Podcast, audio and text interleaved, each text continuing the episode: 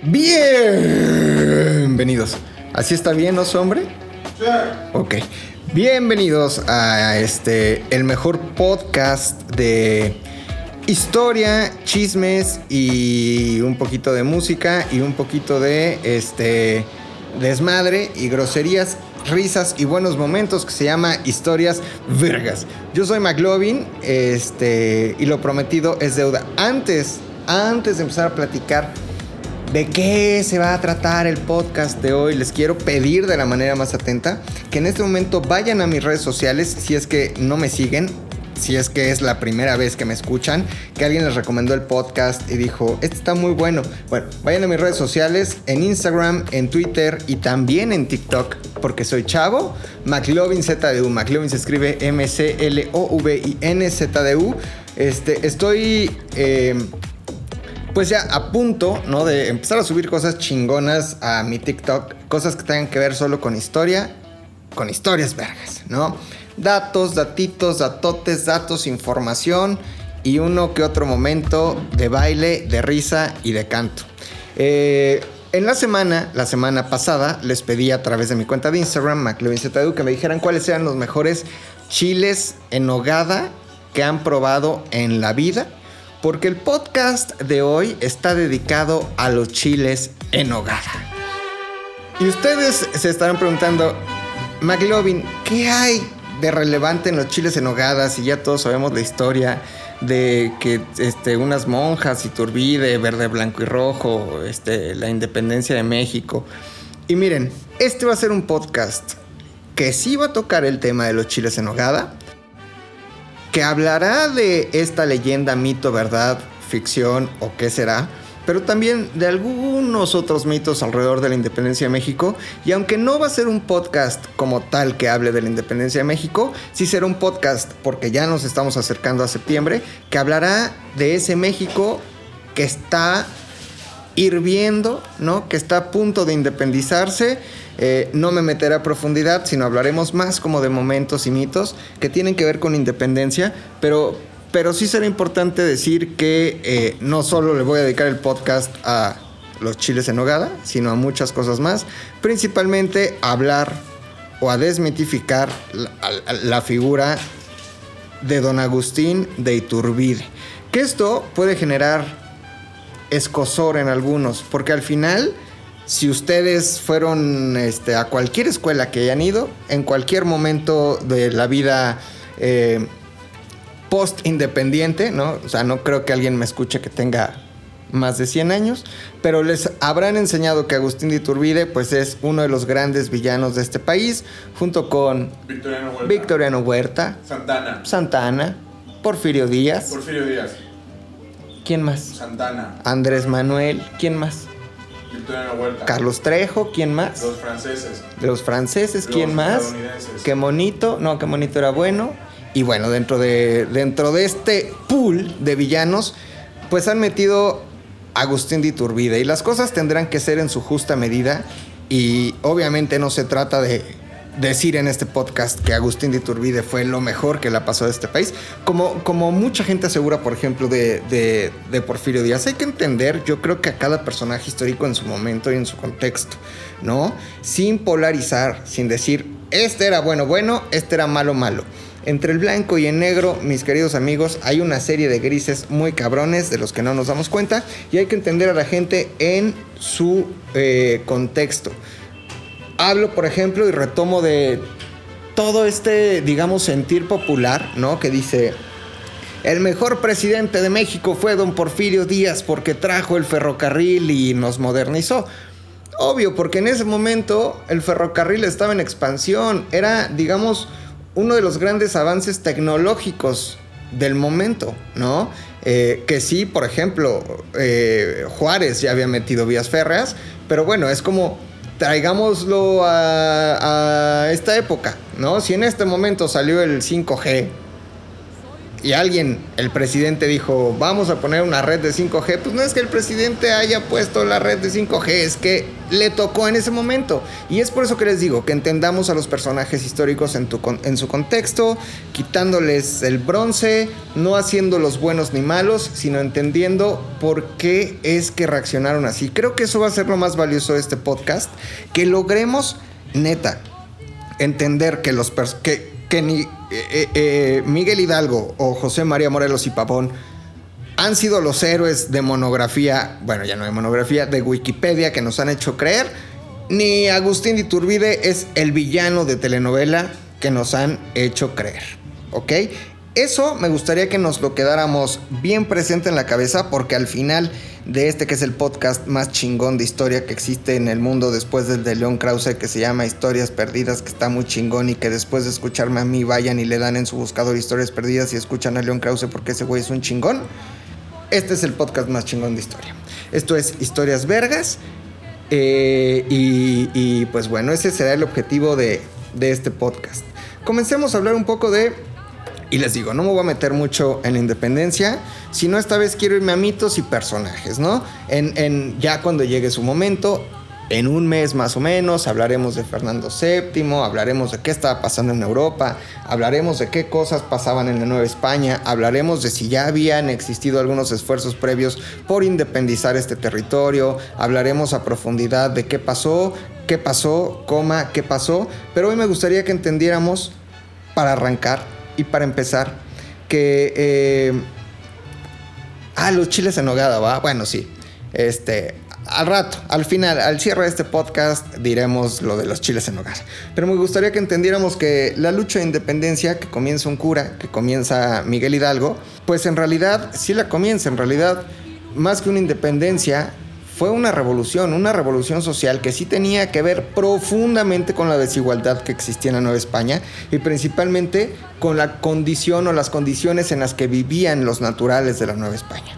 Miguel Hidalgo, ¿qué sabemos de Miguel Hidalgo? Viejito, bonachón, peliblanco, cabe, cabe, calvo, ¿no? Viejito a toda madre. Eh, pero digamos que Miguel Hidalgo tuvo mayores virtudes y, e independientemente de si se veía así o no, porque no hay registro, queridos amigos, no hay registro de cómo se veía Miguel Hidalgo, la imagen que nosotros conocemos de Miguel Hidalgo cuando a usted, señora, le dicen ah, que, lleve a su hijo porque en el festival de tercero de primaria va a salir de Miguel Hidalgo, y entonces lo que hace es pegarle algodón a una media blanca al más puro estilo de broso, luego metérselo así en la cabeza y luego comprarle su trajecito de Miguel Hidalgo en el mercado más cercano ese Miguel Hidalgo es muy probable que ni siquiera estuviera cercano a cómo se veía el original Miguel Hidalgo. ¿Por qué es que les digo esto? Porque esa imagen de Miguel Hidalgo es una creación, es, una creación de un pintor de, Maximiliano. Eh, a ver, les voy a contar un, poquito este, la historia, ¿no? Hay, hay reseñas y hay testimonio de gente que sí conoció a Miguel Hidalgo. Uno de ellos, Lucas Alamán, ¿no? Eh, algunas reseñas históricas señalan que la primera imagen de, pública de Miguel Hidalgo y Costilla es una litografía de 1826 realizada por un alumno del pintor italiano Claudio Linati. Eh, y bueno, e, estas, estas se enfocan más en un cura que correspondía a las descripciones de Lucas Alamán y de los inquisidores, quienes sí describieron a Miguel Hidalgo. Pero a ver, no hay un registro. O sea, Anciano calvo, cabellera blanca, por detrás, nariz afilada, es eso lo que sabemos, ¿ok? Es eso, es eso lo que sabemos de esa primera litografía de Claudio Linati que realiza eh, este trabajo y que se dice que fue la primera imagen pública del padre de la patria, entre comillas, y hoy dejaremos a discusión para que usted, querido podcast, escucha de historias vergas, escucha, tome su propia conclusión si el padre de la patria es Hidalgo, es Morelos, es Iturbide, son todos, es Guerrero, ¿quién chingados es el padre de la patria? ¿ok? En 1857 Maximiliano de Habsburg, Maximiliano de Habsburgo, pues se asume como emperador de México y de repente dice, ah, caray, ¿qué pasó? ¿Qué pasó? ¿Cómo a qué pasó? No hay un retrato oficial de Miguel Hidalgo. Si este país es independiente gracias a Miguel Hidalgo, ¿cómo se ve Miguel Hidalgo? Entonces la encomienda al pintor Joaquín Ramírez eh, que haga un retrato que se asemejara a los rasgos que en algún momento escribió Lucas Alamán, quien sí conoció al cura. Entonces, los rasgos, pues ya sabíamos, pelón, pelo blanco, nariz afilada, ¿ok? Ahora, este hombre, el pintor Joaquín Ramírez, eh, tomó como modelo a un sacerdote austriaco, austriaco o belga que acompañaba a Maximiliano, hagan el fabrón cabor.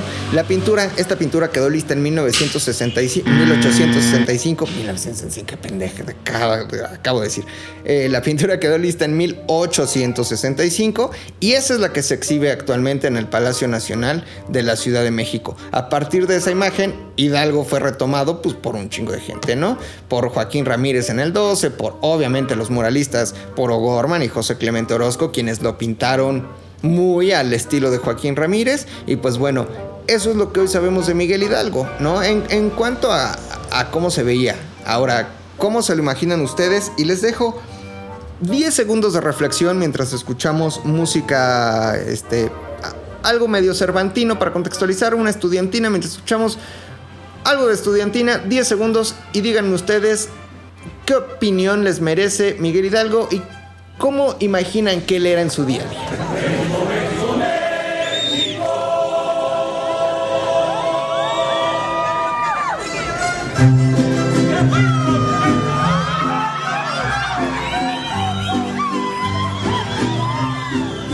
Ok, ya tuvieron sus 10 segundos de estudiantina para pensar más o menos eh, cómo se imaginan que era, más allá de lo físico, eh, Miguel Hidalgo y Costilla. Y Costilla, siempre me ha dado risa el y costilla.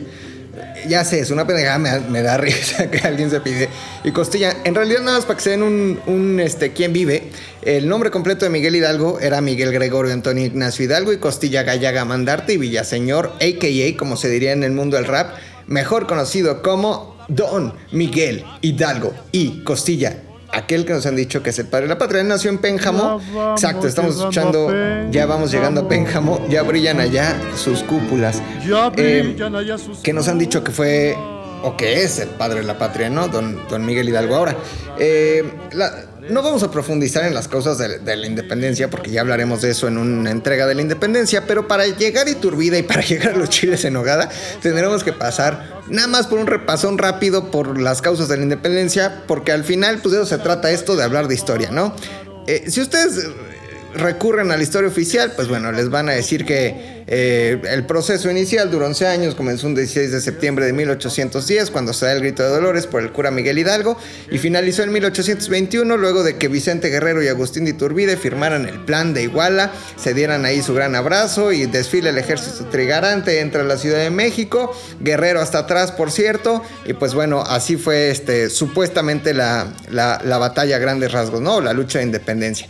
Si, si preguntamos por las causas, dirán que el nacionalismo por parte de los criollos esta necesidad de los criollos de tener identidad o de sentir eh, apego por la tierra en la que había nacido, ¿no? Los problemas económicos, evidentemente, de la corona española durante este periodo, que no respondían necesariamente eh, a conflictos o, que tuviera que ver con, una crisis económica en España, sino una crisis económica derivada de nuevas leyes que imponían unos impuestos durísimos a sus colonias, obviamente la Nueva España, y la desigualdad social, evidentemente. Eh, les dirán también que las ideas de la Revolución Francesa, este, que, permearon hasta México. A mí se me hace difícil creer que las ideas de la, Revolución Francesa, no porque sea imposible, pero que, que hayan permeado tan profundo en eh, los independentistas o en Hidalgo o en Morelos como para tomar la Revolución Francesa como estandarte. Eh, la independencia de los Estados Unidos por alguna parte pudo haber sido más fácil que influenciar y que llegar hasta acá. O, la invasión, y esto es real, las invasiones que sufrió España durante 1808 que hicieron que la monarquía española defendiera su territorio y no le prestara atención a América y entonces acá dijeran, pues si no nos prestan atención vamos a armar nuestro desmadre, ¿no? Ok, tenía profundas causas que tenían que ver más con lo político y lo religioso, que eh, con, la Revolución Francesa o inspiraciones eh, norteamericanas, ¿no? Pero, pero bueno, este, entonces imaginamos a este Miguel Hidalgo como un hombre que el 16 de septiembre, allá en Dolores, eh, tocó la bandera y levantó a un grupo de gente y después eran mexicanos contra españoles y nada más equivocado, que, nada más equivocado, queridos amigos, porque pues México no existía, ¿no? Era la Nueva España y fue una lucha de criollos contra criollos eh, en realidad, pues, no es que las tropas españolas hayan estado aquí defendiendo a la Nueva España y los de aquí tratando de independizarse como sí sucedió con las colonias eh, eh, norteamericanas, por ejemplo, ¿no? De hecho, cuando se consuma la independencia, justo con Agustín de Iturbide, a quien ya llegaremos más adelante, pues hay un acuerdo real y legítimo por parte de, Juan de Donojú, el último virrey de la Nueva España, que dice, pues acá las cosas como que ya van bastante avanzadas, yo no tengo nada que hacer para el 21 y que sean un país independiente, ¿ok? Eh, pero bueno, más allá de eso, ustedes ya tienen su imagen de Miguel Hidalgo y Miguel Hidalgo hay, hay muchas cosas que no nos cuentan porque, no sé, porque tal vez la versión oficial se ha encargado de hacerlo casi casi un dios, ¿no? Porque al final, pues es el padre de la patria. Miguel Hidalgo tenía grandes atributos, entre ellos hablaba muchos idiomas, hablaba evidentemente latín, era cura, hablaba evidentemente castellano, era criollo, hablaba y escribía eh, y entendía perfectamente el francés, eh, leía y no escribía el italiano porque los jesuitas, quienes eh, lo, lo formaron, pues le enseñaron el Renacimiento y el Renacimiento entras a través del italiano. Pero además de esas lenguas que, ok, hombre de su tiempo, hombre de otras lenguas, no había como que Google Translator, ¿no? De este, no era tan fácil. Eh, se tenía que estudiar, pero tuvo un legítimo interés en aprender tarasco, purepe, chan, náhuatl y otomí, cuatro lenguas indígenas, porque eh, fue de pueblo en pueblo, de, territorio en territorio, robando aldabas de las puertas, manijas, y convencía a la gente en su lengua de que e, esos metales que se estaba robando sería para fundir la gran campana que independizaría este territorio de, España. Eh, fue un hombre bastante culto, tradujo a Molière, eh, presentó obras en, el atrio de la iglesia, la gente llevaba sus sillas y él presentaba las obras, se enamoró de una primera actriz, fue un hombre sumamente enamoradizo, eh, eh, un sacerdote sumamente enamoradizo, cosa que creo que no tiene absolutamente nada de malo, ¿no? vaya, el que sea cura y muy enamoradizo, sí es muy malo desde mi punto de vista, este, tener muchas mujeres, ¿no? Pero bueno, cada quien. Eh, un, hombre, un hombre sorprendente que tenía un gran temple, que cuando eh, los descubre la, descubren la conspiración y llegan a Lama, Basolo y Allende a decirle, este, cura, cura don Miguel, huyamos, vámonos a LB, porque ahí viene la, la, justicia por nosotros. Ya descubrieron lo que queremos hacer. Él dijo, no vamos a huir, vamos a tomar chocolatito. Eso fue lo que dijo Real. Vamos a tomar chocolatito y vamos a coger gachupines. Em, un hombre de un gran temple, un hombre particular, singular, eh, un hombre que, al final, alguna versión que podríamos tener de él, pues es a partir de las confesiones que, le sacaron los dominicos. Acuérdense que a los dominicos les decían los perros de Dios, porque eran unos perros, eran unos hijos de su perro madre.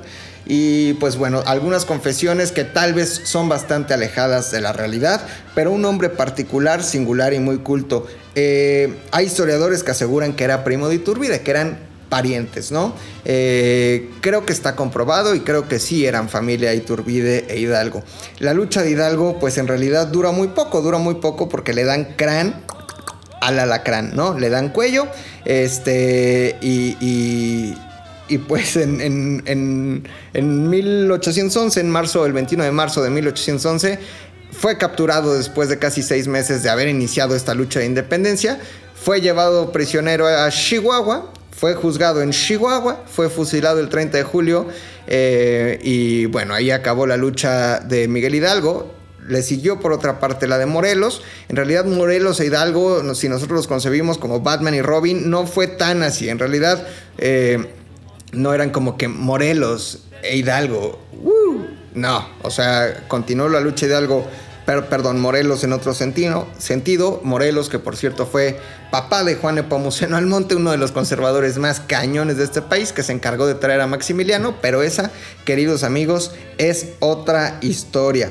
Para, para, para empezar a adentrarnos, y estamos entonces a principios del siglo XIX, estamos en 1810 y aquí es donde comienza la lucha de independencia. Imaginemos una eh, nueva, Hispania, una Nueva España bastante desigual, con bastante hambre, con bastante esclavitud, eh, en donde las cosas tenían que cambiar de una forma urgente. Ahora, realmente Iturbide sí fue un enemigo de la insurgencia. Iturbide lo fue, eh, combatió la insurgencia, mató insurgentes, fue un, y regreso al punto, entenderlo como un hombre de sus tiempos, que estaba en contra de la lucha de independencia, no por la independencia per se, sino por las formas de la lucha de independencia. Formas en donde Hidalgo sí decía, eh, roben, capturen, cierren minas, hagan desmanes, porque una revolución. Y hay quien asegura que una revolución, pues para hacer un omelette, como dice Paco Ignacio Taibo II, tienes que romper los huevos, ¿no? Si no, no hay omelette. Y entonces una revolución en cierta medida se trata de eso, de romper los huevos y de, de- de- desestabilizar el, status quo, ¿no?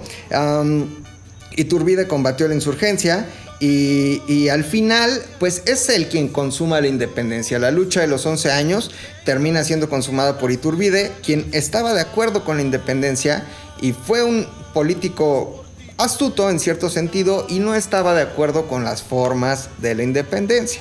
Eh, 11 años tuvo que esperar para, para firmar la independencia. Ahora, ¿qué destino le deparó la vida y la historia a Iturbide? Lo descubriremos más adelante. ¿Dónde está el cuerpo de Iturbide? Lo descubriremos más adelante. ¿Cierto o falso que los chiles en hogada son en honor de Iturbide? Lo descubriremos más adelante. Pero por ahora, y como hablamos de Miguel Hidalgo y Costilla, se me antoja una canción de algún Miguel. Así, Miguel. Y no es que yo sea muy fan de Miguel Bosé, pero sí lo soy. Vamos a escuchar una canción de. un pedacito de una canción de Miguel Bosé. Este, no me gustan las canciones tan comunes, las que todos saben de Miguel Bosé. Le- Les digo que soy muy fan. Tiene un disco muy bueno que se llama Cardio. De ese disco hay una versión de remixes con DJs de Cardio. Y vamos a escuchar justamente Cardio de Miguel Bosé y ahí venimos. Esto es nada más y nada menos que el mejor podcast de historia en el mundo. El dato Misa Torre. Historias vergas. No llamemos odio a la arritmia de lo cardio. Si depende de cuándo, si depende de dónde. No guardemos castidad contra tanta frivolidad. Si depende de a cambio, si depende de. Ya estamos de vuelta en Historias vergas. Perdón, se escuchó muy feo. Ya estamos de vuelta en Historias vergas. Así se escucha un poquito más amigable al oído, ¿no? Claro que sí, os hombre. Me ha escrito, me ha escrito mucha gente que dice, oye, lo escucho con mi papá o lo escucho con mi hijo. Entonces ponle historias padres. Historias padres. Ya estamos de vuelta en Historias padres. Tuve que hacer una pausa como de hora y media más o menos en lo que se estaciona siempre aquí el camión de la basura en la esquina. Llegó, se estacionó. Se baja un güey con una campana. Toca la campana alrededor de la manzana. Después ponen a todo lo que da este, la mejor FM 97.7. Música grupera, todo lo que da. Después rompen vidrios, echan bolsas, tiran cajas, se gritan. ah, pasa. Luego pasa el camión de cremería Chalco. Y luego pasa el este. se compran colchones, tambores dos veces. no, no, no, no, no, no, no, no, no, no, no. O sea, me cortaron este, la inspiración que tenía hace una hora y media, pero ya estoy de vuelta. Oigan, les recuerdo mis redes sociales, arroba McLovinZDU, M-C-L-O-V-I-N-Z-D-U, en Instagram, en Twitter y en TikTok. Si me siguen, yo los voy a amar mucho. Quiero llegar ya a los 10 mil para poder tener swipe pop. O sea, va a ser una maldición el día que llega a los 10 mil y ya así como que swipe pop y luego otra vez 9.999. No, pero bueno, ayúdenme a llegar a los 10 mil para, para que ya no tengan que estar viendo la biografía, este, picarla ya a la liga de Spotify. Ya nada más les, les dejo el swipe pop y ya. Y además, me- ayúdenme a cumplir mi sueño de llegar a los 10 mil para ya ser como un influencer y que me paguen campañas y que me manden cosas y, y, y yo suba así como giveaways y ándenles. Por favor, no sean malos. Oigan, eh, seguimos, seguimos hablando, no seguimos hablando de los chiles en nogada porque ni siquiera hemos hablado de los chiles en nogada, pero seguimos hablando un poco de este momento histórico del siglo XIX, de principios del siglo XIX, cuando el territorio de la Nueva España comenzaba, pues a ver qué, pedo con nosotros, qué somos, qué hacemos, hacia dónde vamos, de dónde venimos, ¿no? Platicábamos el rol que jugó el cura Miguel Hidalgo, eh, cuatro meses, de cuatro meses fueron su, su lucha y platicábamos un poco sobre las causas de esta lucha, ¿no? Principalmente en, en 1808, Napoleón, no José María Napoleón, este que estamos escuchando que canta, exacto. Y era un pajarillo de blancas alas, vendedora de amor, ofrecedora de balcón en balcón, de jaula en jaula. El mismo Napoleón que cantaba Abre tus brazos fuertes a la vida, no dejes nada a la deriva, del cielo nada te caerá. Pero no, no hablamos de Napoleón, hablamos de Napoleón Bonaparte que en 1808 invadió España, puso a su hermano Pepe y mandó a LB a este, Fernando VII. ¿Qué pasa? En realidad, más que una lucha por emancipar el territorio, fue una lucha... Eh, eh, no fue una lucha liberal, fue una lucha ultra conservadora. ¿A qué voy? El grito de don Miguel Hidalgo cuando eh, pues toca la campana y se levanta en armas en contra de los españoles es viva Fernando VII, viva nuestra religión, viva la Virgen de Guadalupe, muere el mal gobierno, Viva Fernando VII se refería al monarca español. Muere el mal gobierno se refería al de Napoleón. ¿Y por qué el mal gobierno? Porque Napoleón representaba la fucking ilustración, representaba avances importantes para ese momento, representaba igualdad. Y lo que aquí querían era seguir conservando los privilegios, ¿ok? Entonces fue en realidad un movimiento conservador. Eh, saque usted sus, sus propias conclusiones, pero esta es la lectura que eh, muchos historiadores le dan, ¿no? Ah, cuando Napoleón eh, toma control de España, pues hay una, un grupo de, cabezas, de, de gente cercana al gobierno, que hacen algo llamado la Junta de Sevilla. Y en esa Junta de Sevilla se juntan los powerfuls, los poderosos que no reconocían a Napoleón, y esa Junta de Sevilla lanza en 1812 la Constitución de Cádiz. Dato curioso, la Plaza de la Constitución de la Ciudad de México, ahí en la plancha, no se llama la plaza, la plaza, de la Constitución por la Constitución de 1917, sino se llama la Plaza de la Constitución por la Constitución de Cádiz de España de 1902. Así es. Eh, esta constitución una constitución mucho más liberal. Aprovechando que Fernando VII ya no estaba al frente, esta Junta de Sevilla lanza una constitución muchísimo más liberal, mm, porque al final era el primer momento en el que España ya no era una monarquía, ¿no? Lanzan esta constitución y, pues bueno, esta constitución afecta de cierta forma a los intereses novohispanos, principalmente de los privilegiados, ¿ok? Eh, hasta ahí vamos bien. Ahora, ¿qué pasa entre... Mm, Hidalgo e Iturbide. ¿Qué pasa en esos 11 años?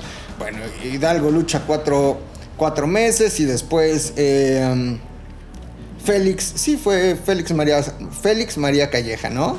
Si estoy equivocado, mándenme un tweet diciendo eres un endejazo. Pero fue eh, Félix María Calleja quien vence a Hidalgo, lo mata en 1911. Mm, después sigue la lucha de Morelos, que como lo dijimos no eran Batman y Robin. La idea de, Hidalgo pues era justamente esa, desconocer a Napoleón. Y la lucha de Morelos era una lucha mucho más por una nación.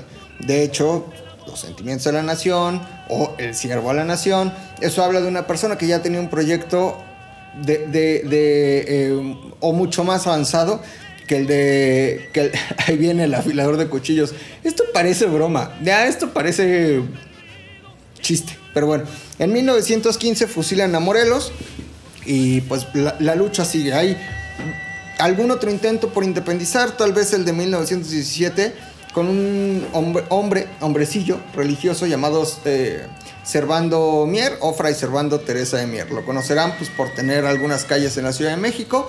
No me importa que pase el afilador, el afilador va a amenizar de una manera muy armoniosa este podcast. Fray Servando Teresa de Mier, un cura nuevo hispano. Eh, me parece que en un viaje a Londres conoce logias masónicas y en Estados Unidos también entra en contacto con logias masónicas. Y junto con Francisco Javier Mina intentan una lucha de independencia por ahí del 18 y no pasa absolutamente nada. Inclusive Fray Servando Teresa de Mier junta 2 millones de dólares para traer, eh, pues digamos, personal de los Estados Unidos para tratar de seguir la lucha de independencia pero financiado por logias masónicas. No pasa nada. En 1920, eh, eh, digamos que desde el 17, bueno, Fernando VII regresa rápido al poder de España. En el 20, Fernando VII seguía gobernando España, ya había regresado, um, y se le obliga a firmar la constitución de Cádiz, que él había desconocido, una constitución liberal, ¿ok? Esa constitución de Cádiz liberal y más igualitaria quita privilegios y le quita los privilegios a los poderosos de España y de todos los territorios gobernados por España, entre ellos evidentemente la Nueva España. Esta constitución de Cádiz afecta directamente a los intereses de, los pesados, de, los influyentes, de los poderosos, de los privilegiados de la Nueva España.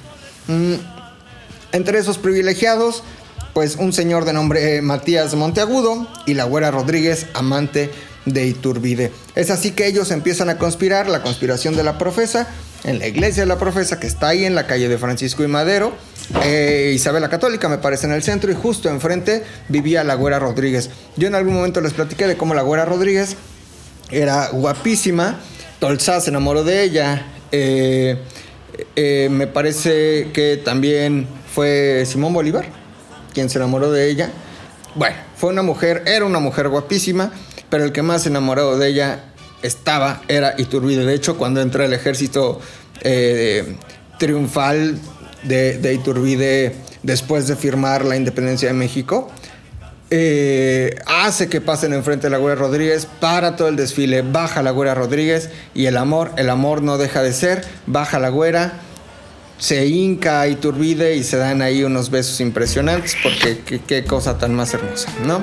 Entonces, eh, pues ellos principalmente financian la lucha de, de Iturbide y que al final es el hombre que le da patria a este país, que le da bandera, que le da nombre, que le da identidad a este país, pero bueno, ahorita platicaremos más de Iturbide. Iturbide eh, y los chiles en nogada. Ya casi se acerca el momento chingüengüenchón de este podcast, donde platicaremos de Iturbide. Pero antes de eso, vamos a echar otra rola. Se me antoja algo. Ay, algo ecléctico, algo aleatorio, algo. A ver, vamos a ver qué tengo. Vamos a escuchar una canción de eh, eh, Lana del Rey. No tiene nada que ver. Lana del Rey no tiene nada que ver, pero tiene una canción que me encanta que se llama Diet Mountain Dew o un Mountain Dew de dieta. Vamos a echar un pesito de Dial Mountain Dew Baby New York City. Y regresamos a historias. Padres.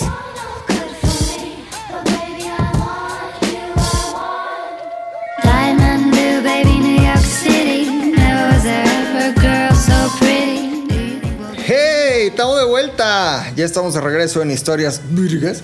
Y vamos a platicar ahora sí de lo que nos truje Chencha de Agustín Cosme, Damián de Iturbide y Aramburu, mejor conocido como Agustín de Iturbide o Agustín I de México. Este hombre eh, eh, nació en Valladolid, actualmente Morelia.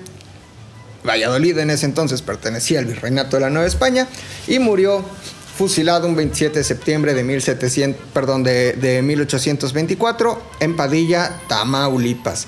Eh, digamos que durante las primeras eh, o las primeras etapas, los primeros momentos de la independencia, Iturbide sí militó en el ejército realista y combatía a los insurgentes y después, eh, durante el marco del trienio liberal en España, fue designado para combatir a Vicente Guerrero, que al final pues son ellos dos los grandes consumadores de la independencia, ¿no?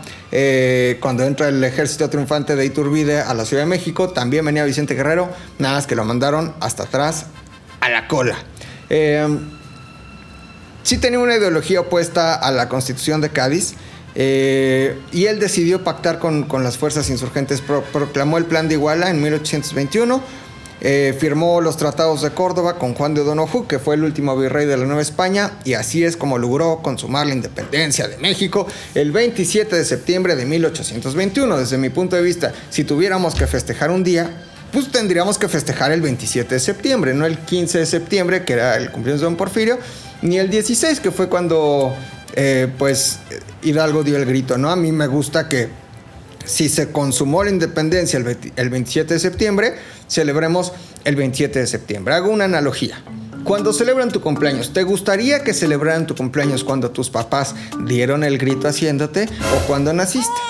Evidentemente cuando naciste. Este país nació el 27 de septiembre de 1821. Y Turbide presidió la regencia del primer gobierno provisional mexicano, ¿no? Porque veníamos de ser un virreinato. Entonces, como que de un día a otro, ahora qué somos, ¿no? O sea, tú y yo qué somos. No eres tú, soy yo. El 18 de mayo de 1822 fue proclamado emperador así, así. A ver, veníamos de tener un monarca, pues entendamos que el paso natural también aquí era tener un, emperador, ¿no? El Congreso eh, al día siguiente, el 19 de mayo, lo eligió formalmente eh, para, jurar su investidura solemne. Y el 22 de mayo, eh, coronado dos meses más tarde, fue ya con el nombre de Agustín I. Un hombre que muchos dicen era pues poco capaz para ejercer el puesto, ¿no? Sin embargo, pues es él quien nos da identidad al final. Eh, hemos crecido, muchos mexicanos, con la imagen de Agustín Iturbide como, como un villano, ¿no? Es, su reputación durante más de dos siglos, eh, digamos que se han encargado de decirnos que Iturbide fue un villano. Eh, sí, sí, se hacía llamar el, dragón de hierro y, y, bueno, lo cierto es que digamos que su gobierno no fue, no fue del todo el mejor, ¿no? O sea, no fue bien evaluado años después. De hecho, en 1921, no, perdón, estoy diciendo una pendejada. En 1921 se le retiró eh, su nombre en el muro de la Cámara de Diputados, donde se recordaba a los héroes del país. Estamos entendiendo, ¿no? Que en el México, pues, revolucionario era necesario buscar identidad y buscar héroes y buscar villanos y ahí se le retira el, se retira el nombre de la Cámara de Diputados de Agustín I o Agustín de Iturbide, ¿ok? Eh, voy, a, voy a citar un poco a Pedro Fernández, un magnífico escritor, autor del libro Iturbide, el otro padre de la patria, porque él, digamos, es uno no de los defensores, pero sí de los que se ha encargado de poner en su justa medida, sin polarizar, el nombre de, de este polémico personaje. La familia de Iturbide era una de las más acá este, acaudaladas de la región eran parte de la nobleza, evidentemente novohispana. Sin embargo, Iturbide no siguió el camino de su familia, que tenía comercios, que tenían haciendas. Sin embargo, eh, pues él decidió unirse al ejército realista y ahí realizó una carrera exitosísima tanto que fue emperador. En 1810 se enteró de, se enteró de las conspiraciones por un movimiento para separar a la Nueva España de España eh, y él no se unió a la insurrección, sino por el contrario defendió a Valladolid de los ataques de los insurgentes, ¿no? de, eh, Hidalgo principalmente.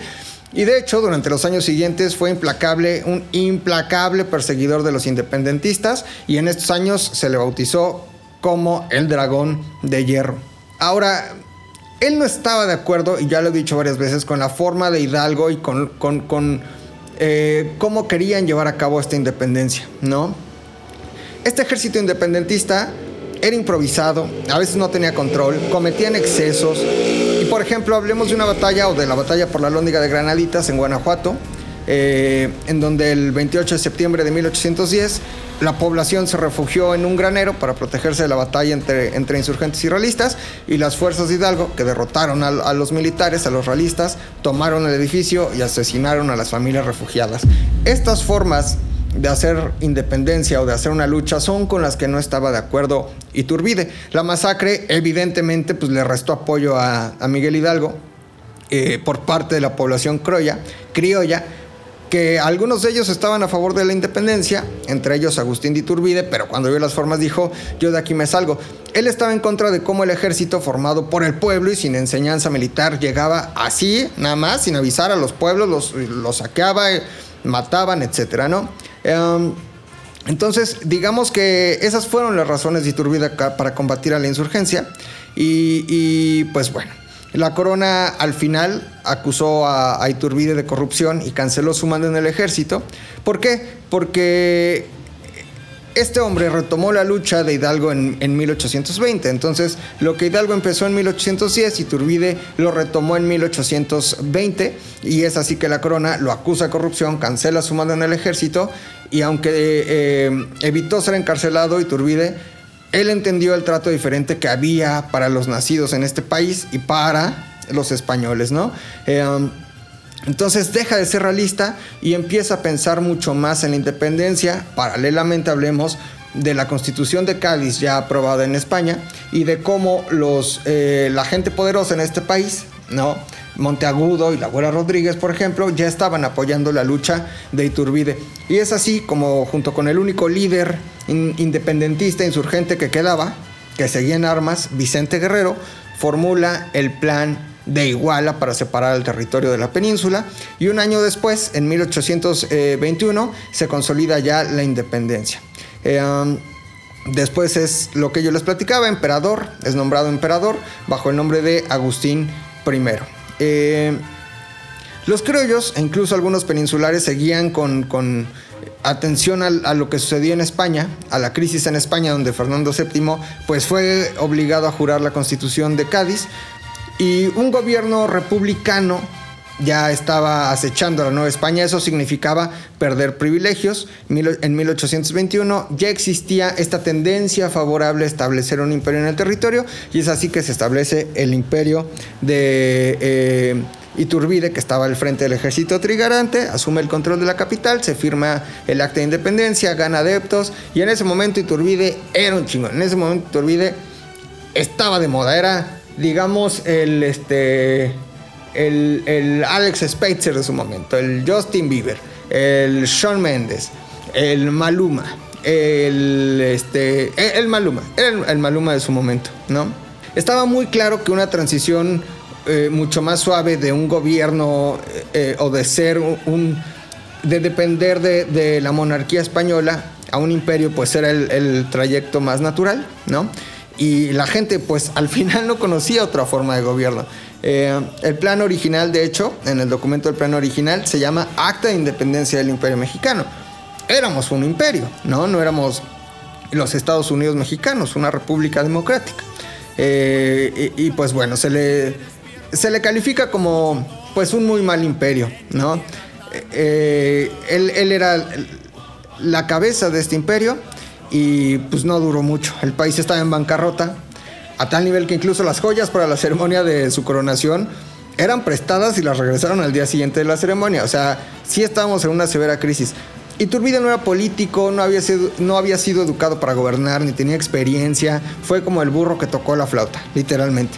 Y no supo cómo gobernar la situación. El imperio sí fue una cosa bastante catastrófica. Y en marzo de 1823, Agustín de Iturbide abdicó al imperio, se exilió en Europa y regresó un año más tarde, pero fue detenido y fusilado. Dicen, dicen los rumores, dicen los chismes, eh, que cuando regresa, y regresa precisamente a Tamaulipas, lo había ya una orden de donde se viera a Iturbide cuello.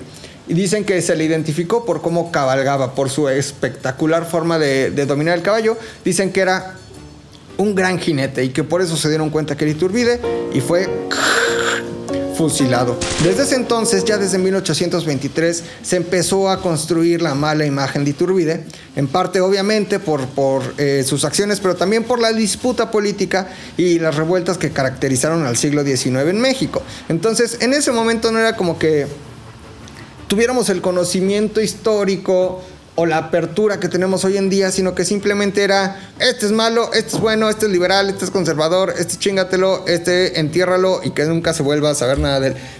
De hecho, cuando fusilan Iturbide, pues él queda ahí enterrado en el anonimato en Padilla, Tamaulipas, durante muchos años hasta que es traído a la catedral de la Ciudad de México, en donde actualmente ahí descansa este, mi amadísimo Iturbide. En, les decía yo, en, en 1921 se retira su nombre de la Cámara de Diputados y pues bueno, se convierte en un terrible villano en la historia de, este país. Especialmente, y ya lo he dicho muchas veces también, durante el gobierno del PRI, que era el heredero directo de la Revolución Mexicana, y el PRI junto con toda su, maquinaria se encarga y se encargó de hacer villanos y de hacer héroes. A Iturbide, pues evidentemente lo, lo, hicieron villano, ¿no? Este es un país que no se cuestiona la historia, que nada más asumimos lo, que nos dice la hora nacional, lo que nos dice este, el vuelo del águila. Entonces, pues así es como termina los días Iturbide. La neta es que bastante triste como pasó años ahí en, el, anonimato y su fusilamiento pues fue, eh, híjole, una cosa así bien, bien quién sabe cómo, la neta. En 1838, eh, cuando el presidente era Anastasio Bustamante, los restos mortales de, Iturbide ya fueron trasladados de Padilla a la Ciudad de México y se inhumaron con honores en la capilla de San Felipe de Jesús en la Catedral Metropolitana, donde hasta el día de hoy están exhibidos en una urna de cristal. Y pues bueno, ahí, ahí está su nombre asociado con, con la bandera nacional en, en la catedral. Y durante mucho tiempo se conservó una estrofa en la letra or- original del himno nacional mexicano, el que se escribió en 1854, el que cantamos todos, que le hacía homenaje a, a Agustín Turbide. Esta, esta parte decía, si, si a la lid contra hueste enigma nos convoca, la trompa guerrera, de Iturbide la sacra bandera, mexicanos valientes seguid. Y a los fieros bridones les sirvan las vencidas enseñas de alfombra, los laureles de triunfo de ensombra, a la frente del bravo Adalid eh, estrofa que fue pues también sacada la esta no, no, no, no me la dejen esta este eh, quítenmela de aquí ok paradójicamente también el sable que utilizó Iturbide durante el desfile triunfal del ejército trigarante a la Ciudad de México se colocó en el Salón del Congreso junto a los nombres escritos en letras de oro de los insurgentes que habían combatido por la independencia. Eh, a, Iturbide eh, pues le esperó un final trágico, ¿no? Hasta el día de hoy, pues le han llovido más de 200 años de ofensas y malas vibras, ¿no? A su nombre. Sin embargo, desde mi punto de vista, es el verdadero padre de la patria. Ahora, ¿qué hubo con el tema de este podcast que en realidad eran los chiles de nogada? Bueno, eh, hablemos un poquito de los chiles de nogada. Y para, no soy experto en chiles de nogada, pero hay una persona que sí lo es, mi admirado doctor Héctor Zagal. Y tiene un texto muy bueno en donde habla de los chiles de nogada, eh, de la maravilla que son los chiles en nogada, porque es un platillo que no puede ser forzado, precisamente porque sucede únicamente una vez al año, ¿no? En esta temporada. Y aunque no hay una fecha definida del todo, pues es eh, no antes de agosto ni después de septiembre, ¿no? Es cuando la naturaleza nos empieza a dar que la granada, que la nuez de Castilla, que este, el piñón, etcétera, ¿no?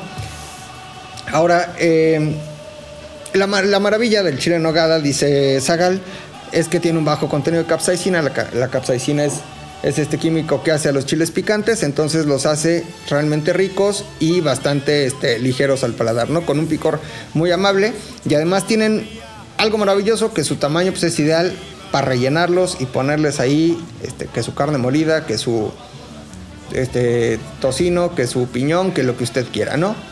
Ahora, dice aquí Zagal que el relleno no debe ser carne molida, sino carne finamente picada, a la que originalmente se le añade jamón serrano, piñón rosa, pasas de corinto y frutas. eh, y, esa es, se- según Zagal, la receta este, original, ¿no? Antiguamente se le ponía también acitrón, que está hecho de, de la biznaga cristalizada. Pero pues como están en peligro de extinción, ya no hay más acitrón de un fandango, sango, sango, pero se le puede poner piña o inclusive jícama cristalizada. Las recetas más antiguas también añaden aceitunas y trocitos de huevo cocido. Nunca lo he probado así, pero de saber este, maravilloso, ¿no? Todo lo que tenga huevo es rico. Ahora, ¿qué pedo con la nogada? Eh, la nogada, según la receta original, lleva nuez de Castilla, queso de cabra de la Sierra Poblana, ¿no? Eh, jerez, ajo, clavo, canela, azúcar y así es como se tendría que hacer originalmente la nogada, ¿no? Ahora hay como ya pues muchas recetas de nogada o esta salsa de nuez, eh, pero esta agua se me hizo la boca, ¿no? Pero esta es la receta original. Eh, la salsa de nogada llegó a estas tierras desde España junto con la nuez de Castilla, por eso se llama nuez de Castilla, ¿no? Porque viene de Castilla. Eh, y, bueno, se, se afincó, se afincó esta tradición en la ciudad de Puebla.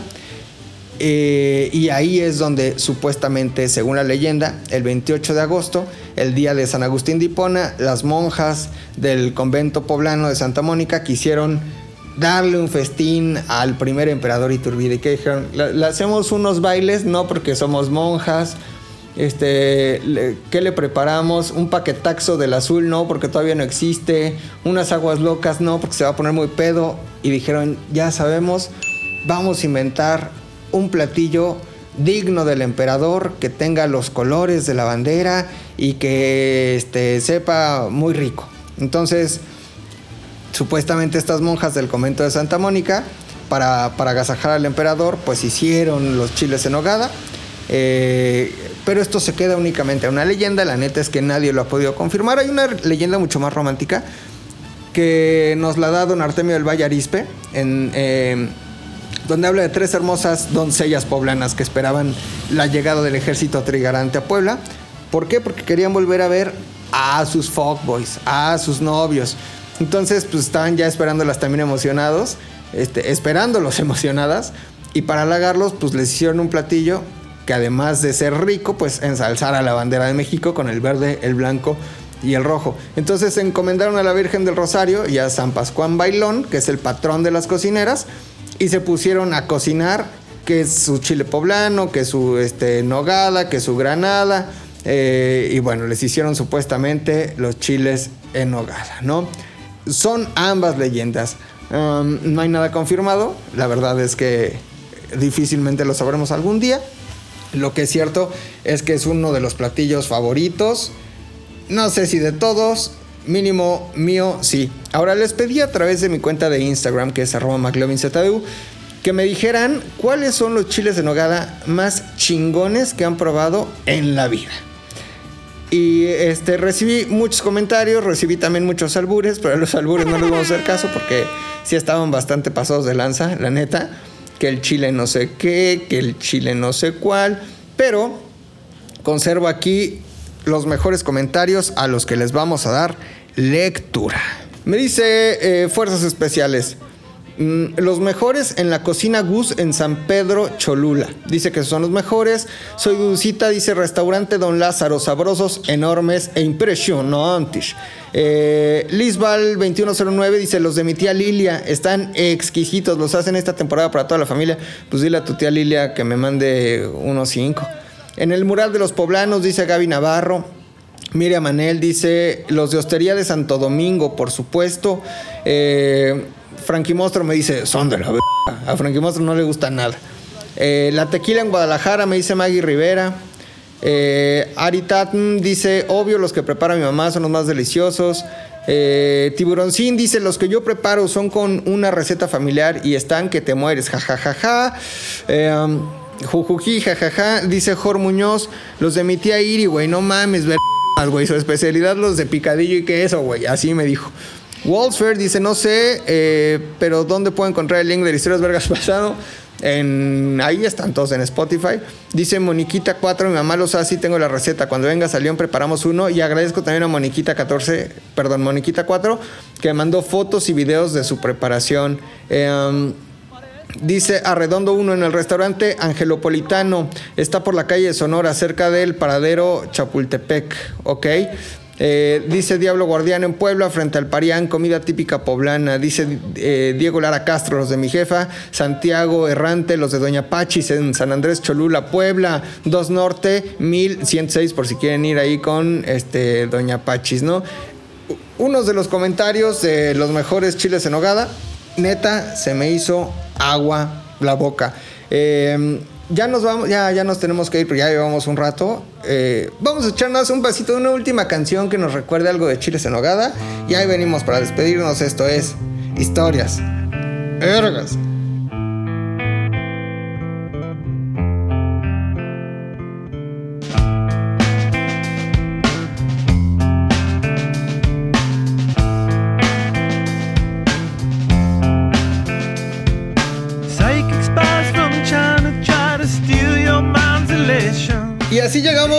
Al final de Historias Padres de esta semana. Voy a decir padres para no decir. Ah, historias vergas. Oigan, muchas gracias por haberme escuchado una semana más. Espero que esta entrega de los chiles en nogada, que tuvo todo, eh, tuvo muy poquito de chiles en nogada, pero la neta lo interesante era contarles un poquito de cómo es que Iturbide llegó a, a ser emperador de este país, el primer emperador de este país. Eh, país que él inventó, ¿no? Y que, bueno, yo les decía un principio sin polarizar, pero a todos en su justa medida, en su justa medida Hidalgo, a Morelos, este, a Iturbide y a todos los que hayan tenido que ver en la lucha de la independencia. Ojalá un día en el grito alguien diga, ¡Viva Iturbide! Ojalá estaría bueno que alguien dijera, ¡Viva Iturbide! Hay unos chiles en nogada que son los mejores de México. Dice los hombres que hay unos chiles en nogada que son los mejores de México. Neta, Neta, ahorita que se ahorita que se componga la pandemia.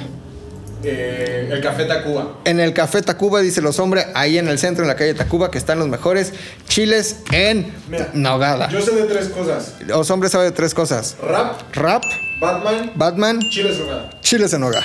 Café Tacuba. Café Tacuba. Síganlo también en sus redes sociales, arroba osombre.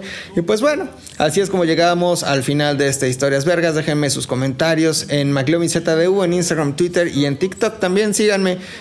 Quiero ya tener una comunidad así grande para que después sea famoso y después salga en la tele hablando de historia y después escriba un libro y después ya pueda vivir de esto y ya no tenga que hacer absolutamente nada que platicarles de historia todos los días de mi vida. Gracias también a Lolo por la edición de este podcast.